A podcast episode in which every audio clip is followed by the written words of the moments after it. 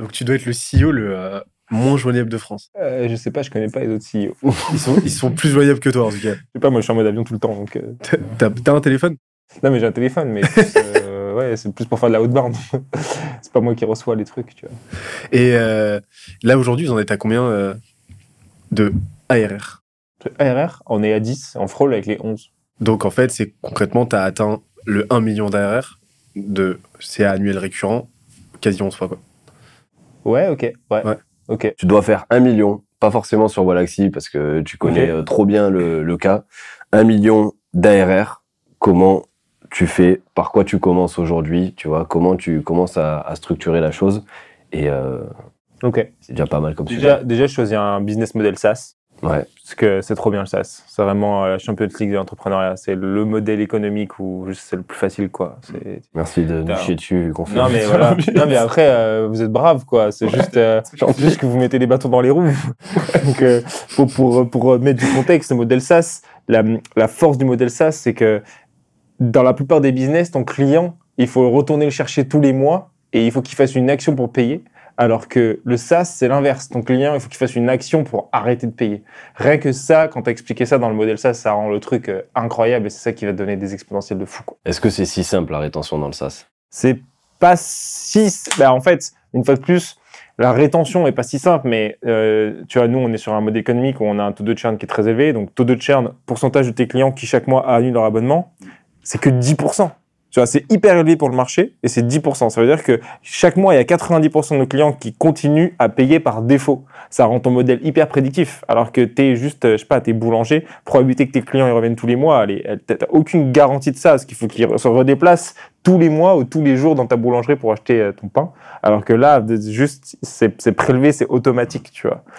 Mais je peux aussi te dire que pour faire 20 000 balles, il faut que tu ailles chercher euh, 1000 clients à 20 balles. Là où nous, un contrat, on peut faire 20 000 balles, Ouais. par exemple. Et, et du coup, c'est ça qui va faire que le modèle SaaS, parce que c'est intéressant, le sujet c'est 0, 0 à 1 million d'ARR, c'est la phase finalement quasiment la plus dure où tu vas avoir le plus d'investissement et ça va être le plus dur d'avoir tes retours sur investissement puisque grosso modo, le SaaS va te demander un investissement initial euh, technique, il va te falloir du temps pour construire ton produit.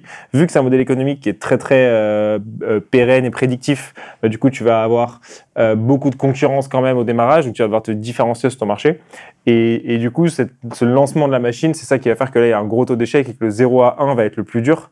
Et finalement, une fois que tu as passé le 1, c'est des jeux d'exponentiel et de scale, mais tu as déjà pérennisé un peu le truc, tu vois. Ce que tu n'auras pas forcément dans un modèle agence ou de vente, où justement, tu peux avoir fait un million, mais l'année d'après, tu n'as pas, t'as- t'as pas la même garantie euh, d'exponentiel. Et du coup, si tu veux vraiment faire du cash à court terme, le modèle de vendre, son, de vendre du temps ou de vendre de la presta, il est infiniment plus intéressant. Par contre, si tu veux un business long terme, euh, c'est va être vachement plus simple, je pense, de le faire avec du SaaS, tu vois. Scale de l'humain et du service, c'est sûr que ça Bah a des complexités que tu C'est retrouves ça. pas à un moment dans le produit. Par contre, effectivement, tu as ce moment au démarrage qui peut être compliqué. On voit beaucoup de SaaS qui se cassent la gueule Ouais. aussi. Ça veut dire qu'il y a une complexité dans la tech et aussi, euh, je pense, au démarrage, tu vois, parce que tu modifies pas un service, un, service, tu modifies une proposition de valeur assez rapidement. L'impact Ouais. derrière est assez, assez faible. Euh, tu veux modifier la proposition de valeur parce que tu te rends compte dans du SaaS et dans de la tech, dans de la tech que t'es pas sur la bonne route, Mm. c'est beaucoup plus compliqué Ouais. parce que ça va demander du dev, ça va demander pas mal de choses. Pour toi, quelles sont les, les erreurs justement? Parce que avant de faire un million, ben, il faut déjà avoir euh, un produit et euh, un produit qui plaît au marché. Quelles sont les erreurs que la plupart des, des entrepreneurs dans le SaaS, tu vois, vont faire? Qui font que ben, il y a très peu de SaaS finalement qui arrivent à passer ce seuil critique euh, de la rentabilité. Déjà, je pense qu'il y a trop de gens qui commencent par coder un produit avant de tester leur marché. Moi, j'ai un peu une méthodo. Euh, tu disais, ouais, tu as fait euh, 10 fois un million, c'est pas vrai. Par contre, on a lancé vraiment euh, beaucoup de SaaS, euh, soit sur, moi, j'ai fait sur des side projects, soit à un moment, on a lancé plusieurs SaaS en même temps. Et euh, j'ai un peu une méthodo pour tester un marché qui marche super bien.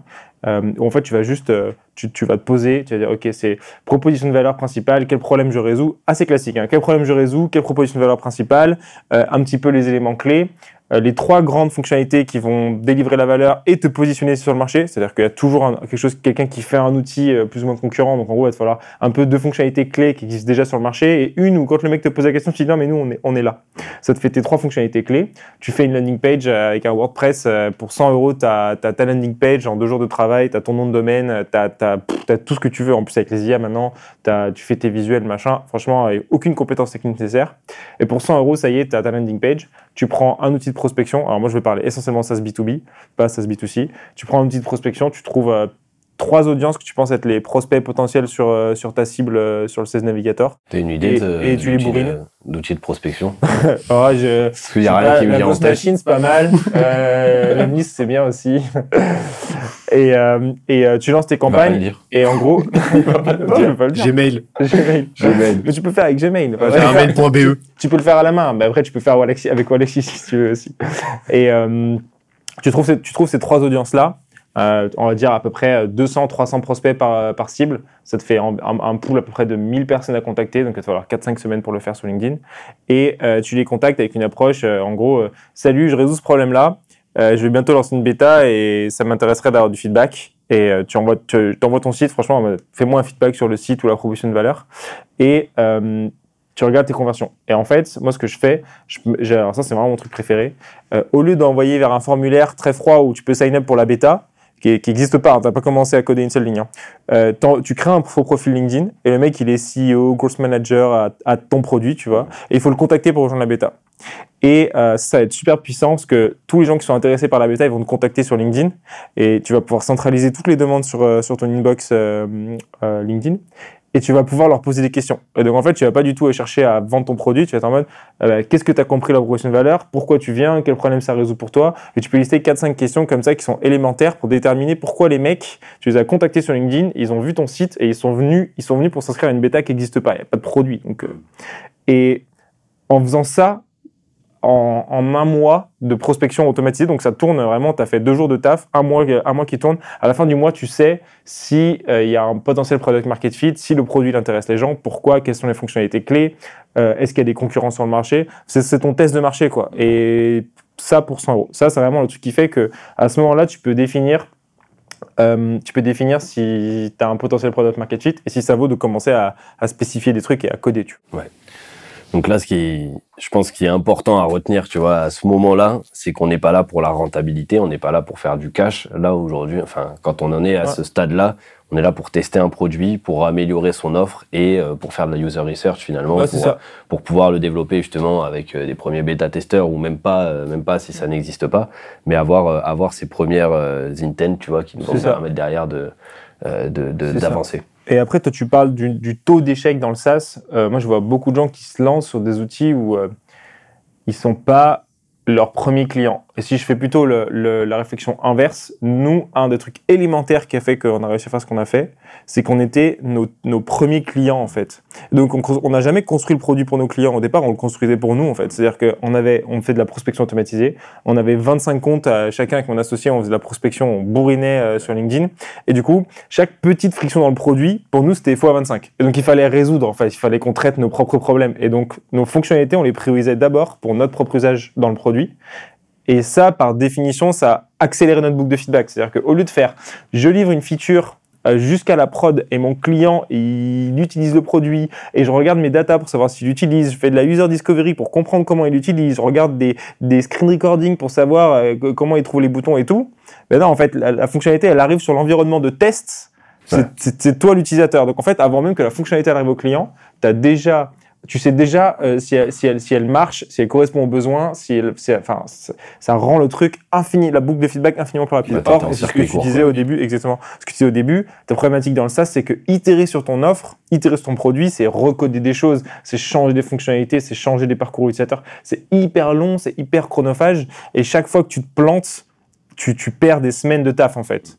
Et en ayant cette boucle beaucoup plus rapide où tu es ton propre client, dès la conception du produit, tu sais que c'est bien. Dès la phase de test, avant même que ça arrive au client, tu sais que c'est bien. Et donc, tu réduis drastiquement le nombre d'erreurs que tu vas Ce faire. qui n'est pas faisable par contre sur tous les SaaS.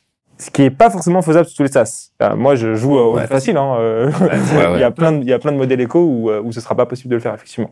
Effectivement, si tu fais de la tech, tu fais un SaaS pour les restaurateurs, tu vois. C'est bon, ça. si t'as pas de resto, euh, ça. ça. va être compliqué Mais- tu de pouvoir le tester. Mais par contre, euh, si tu fais un SaaS pour les restaurateurs et que tu n'as jamais été dans la restauration, tu prends un niveau de risque qui est hyper élevé. C'était pas pour les campings, euh, vous, au départ Ouais, bah voilà. Bah, au début, on a fait un SaaS pour les campings, on a jamais été dans les campings, on s'est planté.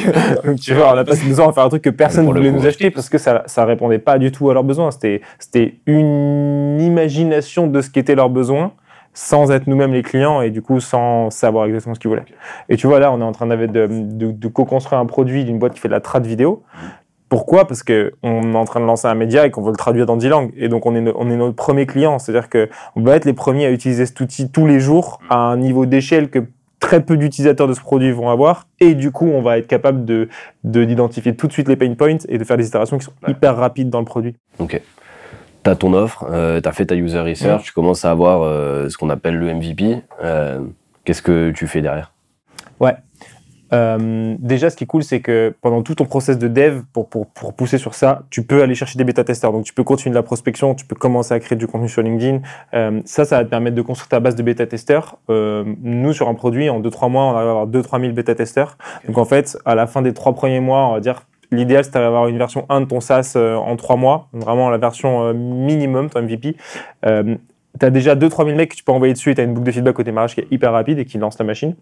Et pour ça, du coup, première, phase, ça va être ta phase d'aller chercher tes premiers utilisateurs et tes premiers clients. Et pour ça, il faut se concentrer sur un canal, un canal où ils y sont, un canal où tu peux être bon, et si possible, un, canal avec euh, euh, un cycle qui est assez court.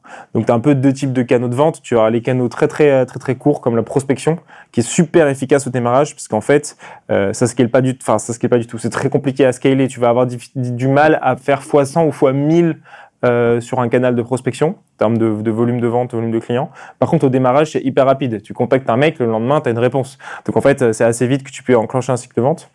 Et ça, ça pour moi, c'est le point de démarrage. Si je relance une, une boîte SaaS, je commence par faire la prospection, parce que c'est ça qui me donne la boucle de feedback la plus rapide. Et c'est comme ça que tu vas chercher tes 100 premiers clients. Tes 100, 200 premiers clients, c'est comme ça que tu vas les avoir. Euh, si tu as un product, market fit, un, un product market fit qui est assez fort, assez vite, tu vas avoir de la boucle de viralité. Donc nous, euh, on allait chercher nos premiers clients euh, comme ça en mode prospection. Puis euh, au bout de, donc on avait, je sais pas, 50 comptes qui faisaient la prospection sur LinkedIn tous les jours. Et au bout de trois mois, on se dit quand même euh, d'où ils viennent nos clients? On se rend compte qu'il y a que 5% des clients qui viennent de la prospection et que 95% c'est du bouche à oreille en fait. Et que les premiers ils sont venus et ça a encl- enclenché la machine. Donc un, un- un produit avec un bon product market fit, tu vas avoir une traction euh, organique assez rapide et une boucle de viralité qui fait que tu n'auras pas forcément besoin d'aller les chercher euh, sur 10 canaux en même temps. Quoi. Ce qui est une très bonne métrique. Bah, c'est très souvent ce qui est recommandé. hein, c'est euh, un canal, une proposition de valeur, une cible, un canal. Ouais. Et euh, pourquoi? Parce que tu as toujours cette question de l'horizontalité versus la profondeur, on en parlait tout à l'heure. Euh, vaut mieux aller le plus profond possible sur un canal, ça t'apportera euh, ça t'apportera toujours largement assez d'un point de vue flux pour aller chercher ton 1 million. Il n'y a, a aucun problème par rapport à ça, peu importe le canal, outbound, inbound ou quoi. Et, et en plus de ça, comme tu l'as dit, le plus tôt possible, il faut quantifier l'impact de son bouche à oreille dans son mix marketing parce que c'est un indicateur direct, comme tu l'as dit, de ta traction et de à quel point tu as cerné la problématique que tu résous. On parle de product market fit, mais tu as aussi la notion de problem solution fit. À quel point la solution que tu apportes répond avec pertinence au problème que tu adresses, donc à quel point aussi tu l'as compris. Et, euh, ça, c'est ça, c'est fondamental. Et donc, euh, si justement euh, tu t'interdis d'aller chercher d'autres canaux et de partir en mode ouais, j'y vais à toute berzingue sur tous les plans, sur, sur tous les fronts, bah en fait, tu t'astreins à maximiser l'impact de ce bouche à oreille, faute de quoi ça décollera pas quoi. Et ça t'évite en fait d'aller chercher de l'attraction un peu ex nihilo comme ça, un peu hors sol, un peu in vitro qui va à un moment donné te péter la gueule. C'est ça. Là, vous, vous avez fait euh, sur Wallaxy un produit clé de grosse. Mm. Euh, donc, euh, en gros, euh, bah, les gens arrivent, sunboard seuls sur le produit, pas de derrière, sales. à, fond, à, fond de, à fond de support. Est-ce que dans les premiers moments de Wallaxy, tu vois, il y avait euh, cette euh, conversion qui était faite à la mano avec des personnes qui prenaient les appels, ce qui permet aussi d'accélérer cette feed- feedback loop parce que tu as des objections en direct, parce que tu as des retours clients, tu as des raisons de pourquoi ça close, pourquoi ça close pas. Euh, ça a j- jamais été le cas euh, chez vous? Non, ça n'a jamais été le cas. Ça veut pas dire qu'il faut pas que ce soit le cas. Ouais. Tu vois, c'est ça la nuance. Euh, nous, on s'est mis- en fait, euh, tu parlais, on a fait une app pour des campings, on a fait beaucoup de démos à des gérants de camping, des mecs, tu passes une demi-heure à leur expliquer un truc, ils ont 60 piges, ils n'ont jamais vu un ordi de leur vie. Et, et, et en fait, tu comprends vite que tu veux plus faire ça. Nous, ça nous a un peu traumatisé. Donc, quand on a lancé la première version, on était extrême. On a dit, on fera aucune démo. C'était un truc extrême. Euh, nous, ce qui a été intéressant, c'est que ça te met une contrainte énorme, en fait. Puisque d'un seul coup, euh, le mec, il a besoin de comprendre le produit tout seul. Et ça, ça t'oblige à créer un produit qui soit le plus fluide possible. Et notre obsession, vraiment, dans les premiers mois, c'était pas d'ajouter des fonctionnalités. Au départ, l'outil, il permettait d'envoyer des invites et d'envoyer des messages sur LinkedIn. C'était tout ce que tu faisais. Tu mettais des prospects dedans, tu faisais ça. Par contre, tu le faisais avec un niveau de simplicité, ça te donnait trois minutes, en fait. Vraiment, il fallait. Et, et, euh, et, et nous, on a assez vite dit, OK, on va te proposer que un canal de support chat. Donc, support chat 100%. Euh, réponse euh, 30 secondes. Donc, on, par contre, hyper, hyper, hyper actif sur ce support-là. Donc, boucle de feedback hyper rapide pour nous aussi. Gros volume tout de suite. Beaucoup plus de volume de tickets. Tu peux gérer 10 convos en même temps. Donc, en fait, tu peux gérer 10, 10 feedback clients en même temps. Et dès qu'il y a une friction, genre une question qui revient plus de trois fois dans la journée, euh, ok, pourquoi, pourquoi les mecs, ils ont plus de trois fois dans la journée, ils n'ont pas compris pourquoi ils, pou- pourquoi ils pouvaient pas faire ça ou comment il fallait le faire? Et là, on avait soit, soit, euh, soit tu réponds par le produit. Je dis, ok, bah, peut-être que le bouton est mal placé, peut-être que euh, il faut bloquer cette fonctionnalité-là. Euh, donc, je vais te dire un truc débile. On a mis une problématique, c'est que nos utilisateurs arrivaient et ils connaissaient pas la différence entre invitation et message LinkedIn. Donc, ce qu'ils voulaient faire, c'était envoyer des messages. Et donc, ils envoyaient des, des messages à des gens qui n'étaient pas connectés sur LinkedIn, donc ça marchait pas. Bah, on a, ah, t'as ça qui revient plusieurs fois par jour, tu te rends compte que les mecs comprennent pas. Bah, quand tu cliques sur l'action message, ça te filtre tous les prospects, ça t'enlève tous ceux qui sont pas connectés. Si t'en as zéro, ça te dit aucun prospect n'est connecté avec vous. Et t'as un petit lien pour comprendre pourquoi. Et t'as un article qui est l'option 2 pour résoudre ta problématique de, de compréhension du produit, qui est de dire quel contenu. Et c'est de dire, OK, j'ai trois fois une, question dans la journée, je peux pas le résoudre avec le produit ou la tech, il faut que je fasse un contenu pour ça. Et donc, nous, on avait une logique, c'est qu'on faisait des réponses enregistrées hyper complètes sur le chat, ce qui nous permettait de répondre aux questions et d'anticiper les, les, les questions euh, qui vont venir après, et des articles hyper complets, tutos, détaillés, gifs, etc., vidéos, qui font que euh, si la problématique elle est récurrente ou un peu complexe, si tu peux pas la résoudre avec le produit, tu sais de la résoudre avec le contenu. Et donc, je dis pas qu'il faut pas euh, faire de sales au début, c'est vraiment un choix. Par contre, cette contrainte-là, elle nous a obligés à être hyper, hyper, hyper simple dans le produit et que ce soit une obsession. Et ça, ça a fait que derrière, on a pu scaler et que ça a fait notre positionnement marché qui est le nôtre aujourd'hui, qui est la simplicité produit. Aujourd'hui, on ne compite pas avec euh, des outils comme la Gross Machine en termes de fonctionnalité. Ils ont, ils ont, ils- tu peux faire beaucoup plus de choses que nous et c'est un meilleur outil si tu sais euh, t'en servir. Nous, ce qu'on fait, c'est, tu sais pas t'en servir, tu viens, ça te prend trois minutes. Vous savez que vous avez tellement rendu la prospection LinkedIn euh, simple que vous avez fait des migraines. Je pense à pas mal de CEO qui se sont fait harceler derrière. et, ouais, je suis et aussi, hein. et, et- la première victime. la première victime de ton, de ton produit. Et surtout, euh, euh, ce que les gens ont eu du mal à comprendre, tu vois, dans l'ère euh, post Lemlist, euh, post Wallaxy et ainsi de suite, c'est qu'ils ont cru que euh, c'était l'automatisation qui faisait la différence et le fait de Mais non. pouvoir mettre at scale, tu vois, et que du coup l'outil faisait, euh, il y avait, il y avait cette problématique-là. Nous on l'a vu quand on accompagnait des boîtes.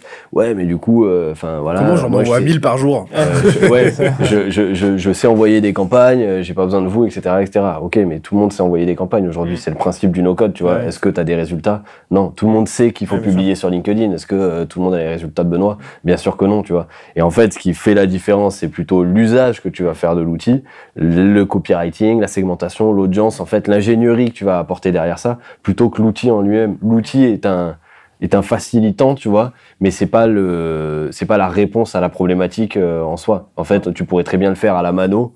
Et d'ailleurs, je le recommande euh, dans un premier aussi, temps de le faire première. à la mano, tu vois, Toujours. plutôt que euh, directement de bombarder sur 1000, 2000 personnes, qui est, je pense, la pire erreur, tu vois, et qui est, euh, le, le- le- ouais, la- je pense, une des contre-indications Ouais. que je donnerais à quelqu'un qui veut scaler, parce qu'il va se griller des cartouches. Et euh, c'est une petite, une petite digression, mais en même temps, euh, ça sert quand même le propos euh, du 0 to 1 pour moi. Euh, c'est le sujet de l'activation. Et ce que tu dis, nous, c'est toujours une problématique de notre produit. Ouais. C'est que nous, ce que l'outil fait aujourd'hui, c'est envoyer des invitations et des messages à des gens sur LinkedIn. Or, une bonne prospection, c'est envoyer les bons messages aux bonnes personnes. Et on n'a pas le contrôle sur ce que notre utilisateur fait. Et donc, on n'a pas totalement le contrôle sur la valeur que le produit délivre. C'est-à-dire que s'il vient et qu'il contacte des gens qui n'ont rien à voir avec son business avec des messages de merde, euh, Wallaxy peut fonctionner parfaitement de bout en bout, être super simple et délivrer la- ce, que, ce que ça doit délivrer. L'utilisateur peut dire ah bah ça marche pas, j'ai pas de valeur. Ouais. Et ça c'est une énorme contrainte. Et du coup assez tôt dans le produit, on a mis un focus très très important sur l'activation, qui est vraiment euh, pour moi l'étape clé de- du product led growth. C'est l'utilisateur, tu, tu l'as convaincu de venir sur ton site. Il s'est inscrit, il a fait ces démarches-là. Et là, il n'y a pas de sales qui va l'appeler pour, lui, pour, pour l'onboarder. Donc, il faut absolument que tu lui montres la valeur du produit. Et ça, ça te demande de définir de manière rétroactive, c'est-à-dire, je regarde mes clients et je regarde par quelles étapes ils sont tous passés dans mon produit. Et il faut que je fasse en sorte que tout utilisateur qui arrive sur le produit, il est emmené sur ces étapes-là. Tu vois. Donc, nous, grosso modo, il y en a trois. C'est importer des prospects dans l'outil, lancer ta première campagne.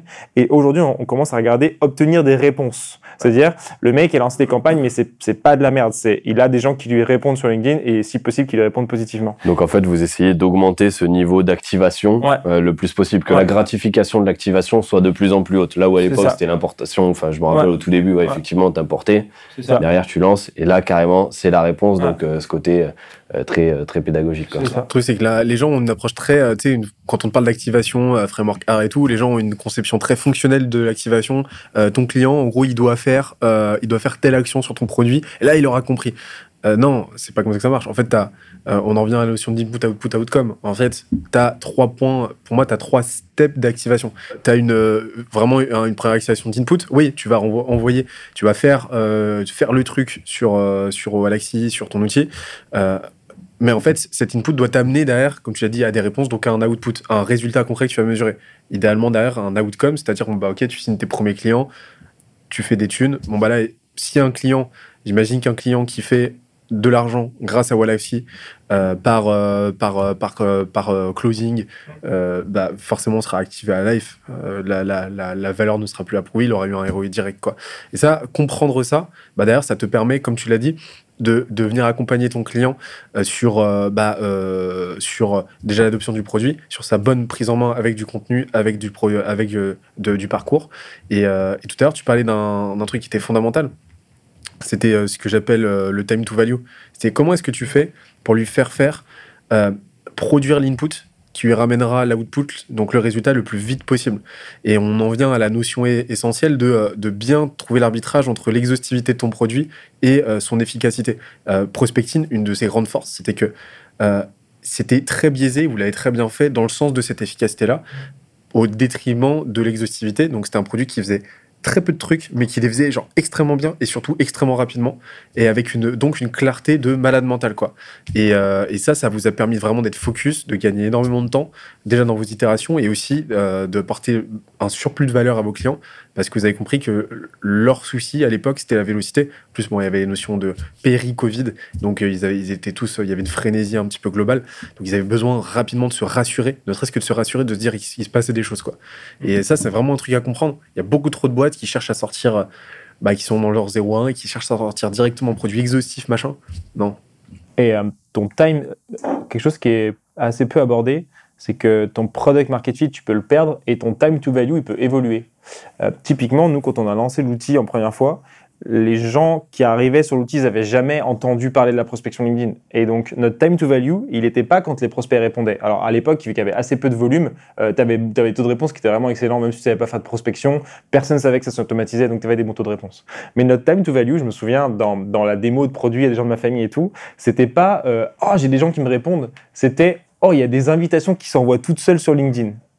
Et aujourd'hui, c'est plus le cas. C'est devenu quelque chose qui est mainstream et donc notre time to value est beaucoup plus loin. Ça, c'est un enjeu produit, c'est que notre, une fois de plus, notre, time to value maintenant, il est j'ai des gens qui me répondent positivement et je génère des ventes ou je- en tout cas, je, ça, ça devient un canal d'acquisition. Et ça, c'est une vraie contrainte produit, parce qu'il a un délai qui se rallonge. euh, on n'a pas la main sur tous les trucs et donc par exemple, c'est pour ça qu'on est en train d'ajouter des briques d'IA et qu'un des sujets 2024, c'est que tu arrives sur l'outil, on va te trouver tout de suite des prospects qui sont pertinents pour ton business. Tu passes pas par des recherches test navigateurs, etc.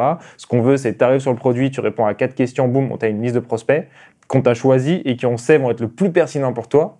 Parce que comme ça, on augmente les chances que sur ta première campagne, tu aies de la valeur et que tu n'aies pas besoin d'acquérir des skills techniques pour avoir cette valeur-là et de s'assurer qu'on contracte et qu'on garde contracté au max ce, ce time to value. Mais là, c'est le, c'est le Zygas Fit, quoi. C'est aussi euh, ton, pro, ton produit doit évoluer, tu vois, avec son temps et avec la maturité du marché. Euh, tu ça. parlais de, au départ, effectivement, c'était un truc de fou euh, d'envoyer des, des invitations. Aujourd'hui, euh, l'IA, ben, c'est, c'est le niveau de maturité, tu vois, euh, d'après pour quasiment tous les produits. Tout le monde a implémenté de l'IA. C'est de plus en plus simple. Il y a plus cette barrière technique aussi pour l'implémentation de l'IA.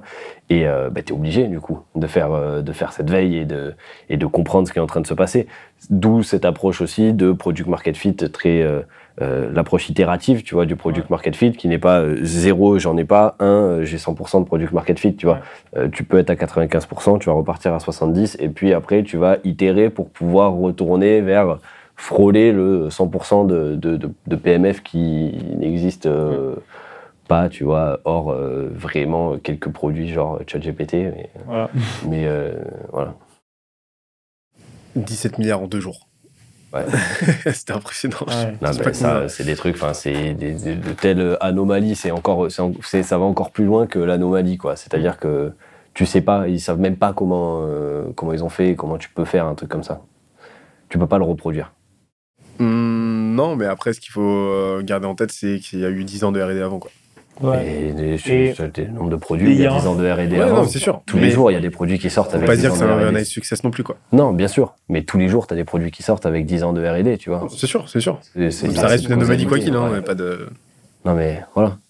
Il y a un phénomène euh, dire. avec ça qui est intéressant, c'est euh, le fait que tu as de plus en plus de gens, euh, si on reste dans, ce- dans ce modèle SaaS, tu as de plus en plus de gens qui accèdent à ces outils et qui n'ont pas les compétences techniques. Et il y a une opportunité de malade euh, sur le marché du SaaS pour moi, qui est la notion de simplicité et qui est, vraiment sous-côté. C'est-à-dire que quand j'arrive, je dis ouais, moi j'ai l'outil le plus simple. Tu vois, ça te vend pas du rêve, quoi.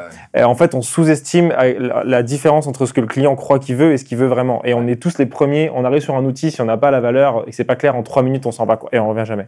Et il y a une opportunité de malade à prendre des trucs qui existent et dire, je fais le truc le plus simple possible pour l'utilisateur final. J'enlève tout ce qui est inutile, tout ce qui est futile, etc. Et il y a un biais dans le SaaS en général, c'est qu'on veut, c'est la course à la feature. On veut ajouter des briques, ajouter des briques. Non, mais il me faut cette feature, il me faut tel truc et tout. Alors qu'en fait, et particulièrement quand tu te lances sur un marché, ton produit peut évoluer et tu vas ajouter des briques, c'est normal, tu vas chercher à servir Ouais. les, les clients plus larges, etc. Mais au départ, tu as, une opportunité de malade à faire plus simple que ta concurrence. Et ton positionnement, il n'est pas, ah, je vais faire mieux, je vais faire plus simple. Et je vais faire un truc qui soit accessible à des gens qui savent pas se servir des outils concurrents. Et avec juste deux features, nous, ça, arrive, ça nous est arrivé malgré nous. hein. C'est-à-dire qu'à posteriori, on dit, ouais, la simplicité, c'est ce qu'on a fait et tout. La vérité, c'est qu'on a lancé le produit, on a dit, il faut qu'on lance vite, on met deux features. Mais, mais si on s'était écouté, peut-être qu'on n'aurait pas fait ça, quoi. Mais ce qui est une vérité dans, dans beaucoup de choses, hein, euh, on en avait parlé dans un autre podcast, euh, le plus simple souvent c'est d'enlever des choses versus Ouais, euh, en rajouter, tu vois. Et dans plein de choses, dans plein de choses. versus iPhone, hein. Ouais, dans, mais dans plein de choses dans la vie. Et c'est pour ça que, d'ailleurs, le design, tu vois, euh, tu Mm. vois, tu prends le design de manière générale. À un moment, on était sur un truc euh, très chargé. Tu vois chaque version, effectivement, de l'iPhone qui évolue. Euh, le design le plus abouti aujourd'hui devient un, non-design, c'est-à-dire qu'il y a tellement plus de design qu'on a tellement tout enlevé que c'est le design le plus abouti. Et en fait, tout tend vers ça au, au fur et à mesure euh, qu'on avance. Donc c'est plutôt les fonctionnalités après ce qu'il y a dedans, tu vois, qui, qui vont Et faire la différence. Et l'opportunité, elle est vachement dans abstraire la complexité. Ouais. C'est-à-dire, euh, il faut pas que l'utilisateur final, il voit la complexité. Un iPhone, c'est puissant, tu fais beaucoup de choses avec, mais, mais, mais en front utilisateur, il y a très peu de complexité. Et le but, c'est qu'il y ait le moins de, de- d'options à choisir, de paramètres à faire, ce qui qui est pour le coup une bonne opposition avec Android, où Android, tu vas, type, c'est typiquement un débat iPhone Android, tu as un mec qui utilise Android et qui dit, euh, non mais Android, c'est mieux, je peux faire ça, ça, ça, tu peux pas le faire avec l'iPhone. Je m'en fous de faire ça. C'est vrai, c'est vrai. Je m'en f- je- tu peux faire ça en vrai. Android, si tu veux, si t'es un geek et que tu veux faire des trucs poussés, c'est mieux. Mais par contre, euh, moi, ce que je veux, c'est juste, j'arrive pas à me prendre la tête, quoi. Et qui, et même les paramètres de l'iPhone actuel, qui va vraiment dans les paramètres, qui modifie les trucs? Mm. Ouais, ouais. Tu le prends comme on te le donne, et ce que tu veux, c'est que quand on te le donne de base, c'est c'est bon? Ouais, quelques techos qui sont un peu contents. Le sujet de, de l'échange, on avait 30 minutes pour passer Ouais. à un million. Ouais. Euh, là, on en est à, on en est à combien? Justement, on mettait le doigt sur un truc essentiel, c'est la notion de positionnement aussi. Parce que le positionnement, c'est Ouais. un gros mot. euh, là, on en est à 30 minutes presque. Non, Mais euh, on, on- pas de ça. Il voulait Euh, savoir combien de millions. Là, pour le moment, on est à combien? On devait arriver à un million en, eh ben, on en est à 30 minutes. 30 minutes. Ok. Mais la notion de positionnement, comme tu l'as dit, il faut choisir sa bataille. Donc, choisir à qui euh, tu tu t'adresses. Tu gardes ton jeu de mots. Et euh, je savais qu'il allait sortir.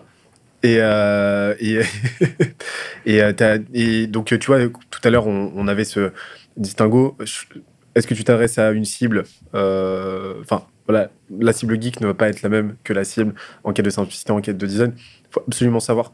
Et ça rentre en ligne de compte dans ton product market fit aussi. C'est-à-dire de savoir à quelle réceptivité, enfin, à quelle audience, non pas seulement dans le sens démographique, mais aussi psychographique, tu t'adresses. Et ça, c'est absolument essentiel. et avoir d'avoir un positionnement qui soit clivant. Effectivement, euh, on parlait du fait de nous on a perdu notre product market fit. En fait, on a fait euh, notre premier produit et euh, les mecs venaient demander des fonctionnalités complexes. On leur disait non non, mais ça on le fait pas. Et ils disaient quoi vous faites pas? Ouais, mais je suis désolé. Il y a des concurrents qui le font. Je te donne les noms. C'est pas mon positionnement. Euh, je te le fais pas. Ah, je veux une démo, sinon je paierai pas. Ben paye pas, c'est pas grave. Il y a 100 concurrents sur le marché, donc moi je fais pas de démo. C'est mon truc. Et on a été hyper clivant pendant un moment. Puis à un moment, on s'est dit bon, on va faire une version 2 de l'outil. On reprend de zéro. Viens, on fait un peu toutes les fonctionnalités qu'on nous a demandé depuis le début. On ajoute de l'emailing. Puis tu vas voir demain, on va mettre du Twitter, du WhatsApp et tout. Ça va être fou, machin. Et on a lancé cette, cette, cette version 2. Et on a essayé de migrer nos clients dessus. Et nos clients ont dit, les gars, on comprend rien à comment ça marche. Vous avez fait n'importe quoi, en fait. Et pendant plusieurs mois, on a mis du temps à comprendre que, ben, en fait, on s'était planté et que à vouloir euh, servir tout le monde, on servait plus notre, notre, notre cible clé, qui était des gens qui savaient pas faire de prospection automatisée et qui voulaient un petit simple. Tu vois. Et on a perdu ce product market fit en voulant, en étant plus assez clivant dans notre positionnement. Et aujourd'hui, dans nos choix produits, on se demande toujours, est-ce que si j'ajoute cette brique, elle va pas plus desservir ma base actuelle qu'elle va servir de nouveaux clients. Ouais. C'est hyper dur à estimer, mais à chaque brique de fonctionnalité qu'on ajoute, on se pose cette question, parce que chaque bouton que tu mets en plus sur ta page, c'est une charge cognitive en plus, c'est un truc qui enlève de la simplicité, et donc tu dois toujours te la poser, et, et vu que toi tu connais ton produit, tu es lancé dans le truc et tout, ah j'ajoute ci, j'ajoute ça, etc., tu peux faire, ils veulent telle option et tout. Non, il y a un moment, il y a des options, oui, ça sert une partie de tes clients, mais combien ça va desservir sur le global, et du coup, est-ce que ça vaut le coup de le faire? Ouais, puis il y a un truc aussi, euh, tu vois, de l'entrepreneur euh, insatisfait et, euh, Ouais. et euh, de l'atteinte de la perfection. C'est dur de te dire, ben, là, en l'état, euh, le produit est assez abouti. Donc, tu auras ça. toujours envie de faire un truc ça. en plus ou quoi. Et souvent, ben, ce truc en plus et cette quête, finalement, du, du, du- du perfectionnisme, tu vois, euh, te, te dessert euh, in fine. Mais le- ça, c'est le grand mythe de l'esthétisme en entrepreneuriat. Euh, c'est pas du tout l'entrepre- entreprendre, euh, créer un produit, c'est pas du tout une démarche esthétique. C'est- T'es pas là, euh, t'es pas là pour. C'est pas une œuvre d'art en fait. Mais le truc c'est que t'as énormément d'entrepreneurs qui sont dans cette logique-là, très artistique, très esthétique, Très Ils veulent un émotionnel produit aussi. Et, ouais, mais et puis forcément, bah, artistique dit émotionnel, dit que tu mets du tien, donc de l'ego et tout.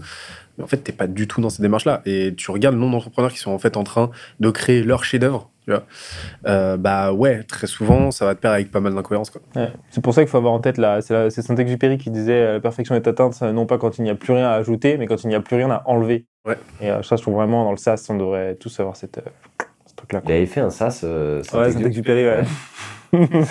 Où en gros, tu as cette phase zéro, euh, zéro où tu dois construire ta valeur, ton positionnement, Ouais. lancer ton produit. Qui est le plus dur Ouais, qui est le plus dur. Ensuite, tu as des phases de petites itérations jusqu'à valider ton product market fit. Donc, tu l'as validé en théorie en contactant tes clients. Ensuite, tu vas chercher à le valider en pratique avec ton produit. Donc, ce qu'on a dit, où tu as commencé à avoir une phase de viralité organique et tu as une majorité de ton acquisition qui devient organique. À ce moment-là, tu as un gros enjeu, en tout cas pour, pour nous, c'est tu dois continuer de délivrer ta promesse. Donc, tu as tellement de traction que tu vas avoir des nouvelles problématiques et ton enjeu, c'est de maintenir la promesse que tu délivres jusque-là, tu vois. C'est-à-dire, OK, il faut que mon archi technique, elle tienne, il faut que je puisse euh, servir mes clients euh, comme je les servais au premier jour. Tu vas commencer à avoir ces enjeux-là. Là, tu auras plein de nouvelles problématiques qui vont t'arriver. Et là, c'est plus une, phase de survie durant laquelle il faut pas que tout explose. Donc, c'est vraiment, euh, au début, tu es là avec ton bateau, tu rames, tu rames, tu rames, tu sais pas trop où tu vas, tu rames. Puis à un moment, tu es, pris dans le courant et là, ça y est, ça t'emmène et il faut tenir la barre, tu. C'est-à-dire que l'enjeu, c'est plus tant d'avancer, ce truc qui te porte, c'est de maintenir le cap et de t'assurer que ton bateau, il coule pas, quoi. Et dans cette phase-là, bah, c'est, euh, tu fonctionnes beaucoup en réaction. Il y a des trucs qui t'arrivent et ton but, c'est de réagir le plus vite. Ah, bah là, j'ai des problèmes de serveur. OK, comment on fait pour régler ça? Euh, Ah, là, j'ai tel euh, gros volume d'acquisition. Là, j'ai tel truc qui me demande, etc. Et ensuite, tu rentres dans une phase 3 qui est celle vraiment autour du million où ça commence, alors ça va dépendre des boîtes, mais ça commence à se pérenniser. Et là, ton enjeu, bah, c'est d'aller de 1 à 10. Et c'est de commencer à poser les bases de tes process et du truc qui scale pour aller sur ton 1 à 10. Donc là, tu rentres sur l'humain aussi. Tu Euh, rentres c'est sur plus- les process, tu rentres sur recruter les bonnes personnes, tu rentres, mais j'imagine que ce sera plus un, un prochain épisode, on fera le 1 to 10. euh, toutes les- C'est bon, On a, on a déjà fait le 1 to 10 en fait, la dernière fois. C'est vrai, un peu. Ouais. On l'a déjà fait deux fois. le 0 to 1, on l'a déjà fait aussi ensemble. hein. Ouais, Il y a longtemps, il y a Il y a longtemps. Mais c'est là où tu- vu que tu l'as fait 11 fois d'affilée depuis, Ouais, c'est vrai. Forcément. euh, Mais c'est là où tu vois qu'il y a des mécaniques, en tout cas, qui sont euh, différentes. Tu vois, si tu fais du service, tu fais du Mm. produit, si tu fais du SaaS, si tu fais du high ticket, du low ticket, etc. Mais tu as quand même, euh, en fait. t'as les euh, mêmes premiers principes. Ouais, tu as les mêmes premiers principes. Nous, aujourd'hui, la, la- tu vois, la méthodologie Scalisia telle qu'elle est designée aujourd'hui, Mm. c'est euh, avec une étude empirique de plusieurs réussites, de plusieurs boîtes, de plusieurs accompagnements qui ont permis d'aller déceler en fait ces différents steps de croissance qui derrière te permettent d'atteindre ton premier million. De... j'allais dire de, de, de manière quasi scientifique. Euh, oui, dans la méthode, parce que la méthode est très scientifique finalement dans le scale. Là, on parlait effectivement euh, d'émotionnel tout à l'heure. Euh, là, l'idée, ben, c'est de- de- de- d'enlever un maximum ça. Et la problématique des personnes qui sont dans l'émotionnel, qui, vont, qui veulent faire leur œuvre, c'est qu'il y a cette problématique scientifique de t'es forcément biaisé si tu veux prouver que ton produit de base est le bon, tu vois. Tes recherches seront forcément biaisées. Donc tu peux pas être rationnel si déjà tu as un objectif dans, euh, dans ta recherche, tu vois. Mm. Euh, comme un journaliste qui veut faire un documentaire, s'il veut euh, mettre une torche à quelqu'un, en gros, ben, toutes ses recherches, elles vont se focus sur comment trouver les éléments qui vont permettre de mettre une torche à cette personne et de le détruire dans le documentaire. Donc en fait, tu es forcément biaisé à la fin. Mm. Donc, essayer d'avoir au maximum euh, cette approche euh, scientifique, je pense que c'est une bonne chose. Et cette notion de, euh, de divergence, d'abord tu crées de la, en fait tu, tu crées un BlackBerry, donc en fait tu as toutes tes hypothèses, et après convergence où là tu vas affiner, tu vas affiner, tu vas affiner pour à la fin arriver à un iPhone quoi. C'est super dur à faire. Toi en fait tu le fais, tu peux le faire dans le produit parce que, enfin dans le service, parce que justement bah tu as, cette vélocité. Euh, accrue versus, euh, versus un produit codé en fait Euh, mais en fait toi tu compenses ça par bah, de l'anticipation, par un MVP, par bah, le fait de le faire pour toi. à- Moi, je fais l'inverse. Je commence par essayer de faire le, le truc le plus simple. Et en fait, celui Et qui te le moins. Et ensuite, tu ajoutes avec tes retours. Et tu cherches la, la brique de valeur principale, la- vraiment la, Ouais. le truc clé qui est, qui est clair, simple. Il n'y a pas d'ambiguïté. C'est ça que je fais. Et c'est clivant, c'est simple, c'est clair. Et, et en fait, du coup, ta réponse, elle est, la réponse du marché, elle est binaire. Mhm. C'est c'est oui, on veut ça, non, on veut pas ça. Et ça, ça rend le truc beaucoup plus facile. Si tu as dans ton offre de base un BlackBerry avec une, une, une complexité, avec une ambiguïté, ah, je fais ci, mais je fais ça, mais je fais tel truc et tout, euh, ta réponse, elle est aussi ambiguë que ce que tu proposes, quoi. Exactement.